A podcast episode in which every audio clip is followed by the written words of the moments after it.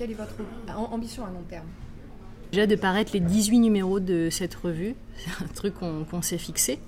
Euh, dès sur le début. la tranche, ça fait euh, femme photographe. Pour écrire sur la tranche femme photographe. Là, on est à femme photo. Euh, numéro 8. Numéro 8. Donc il reste. Donc on est un peu moins de la moitié. Mais voilà.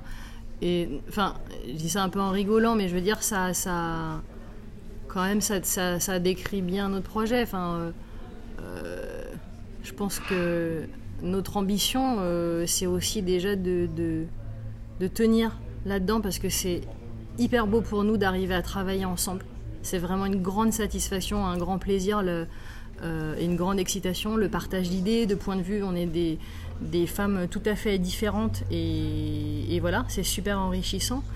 Et, euh, et, effectivement, le but premier, c'était d'être visible, d'être écouté. Euh, bah voilà, cette interview aussi raconte que bah, nos notre démarche et notre parole, ben, il y a des gens que ça intéresse, euh, et nos images aussi, beaucoup. Euh, et, le, collectif, hein, juste pour faire.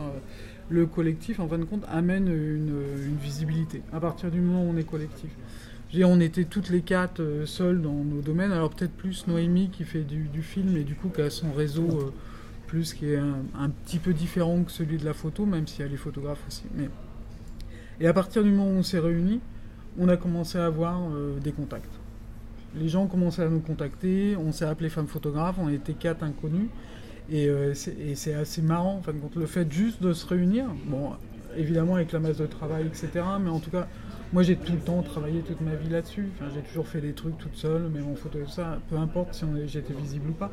Mais à partir du moment où on s'est réunis, alors ça a correspondu à un moment aussi où les femmes photographes, on est rentré, on est rentré par là, euh, on commençait, enfin la problématique a commencé à sortir et tout, mais euh, mais je, pense sincèrement que le fait de s'être réunis, à partir du moment où on se réunit, les autres se disent ah tiens, elles se réunissent, c'est intéressant à aller voir.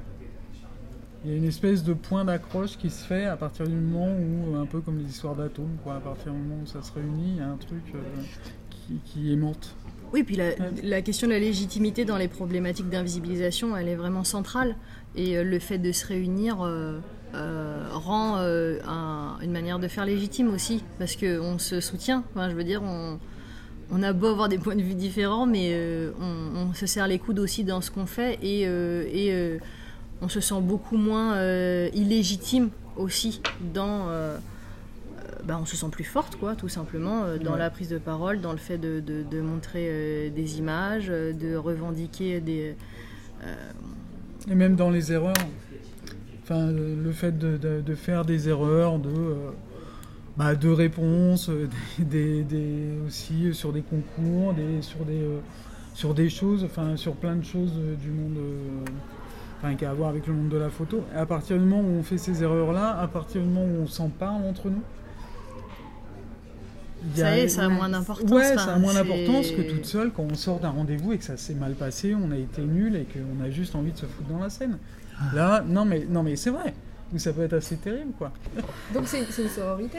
Bah oui. Oui, après je pense qu'on a complètement aussi assumé et revendiqué. Bah, moi je pense que le fait d'être réunis aussi nous permet d'aller aborder des nanas, donc pour parler sororité, qui sont à l'autre bout du monde, enfin qui sont au Chili en ce moment, qui sont en Géorgie, et ça c'est quand même une, enfin pour nous c'est une énorme richesse, et je pense pour elles aussi, de savoir qu'on travaille sur une thématique qui est, euh, qui est mondiale en fait parce que euh, quand on va parler, enfin quand on repère, euh, enfin on fait des recherches du coup euh, pour nos revues, et tout d'un coup de ci de là on tombe sur un collectif qui s'appelle Las Niñas au Chili, donc qui fait, bah, qui est un regroupement de photographes comme nous, et on se dit tiens il y a une, une asso qui fait un peu la même chose à l'autre bout du monde, l'autre côté de l'Atlantique, et qui a bah, du coup, on, lui on lui parle de notre thématique, de la résistance du pouvoir, et on se rend compte qu'elle a fait un travail sur l'avortement, qu'elle a suivi depuis cinq ans, qui est un travail magnifique qui est fait à l'Argentique. Enfin, voilà, ça, ça nous amène quand même à, à, découvrir et parler de et échanger sur des thèmes qui sont euh,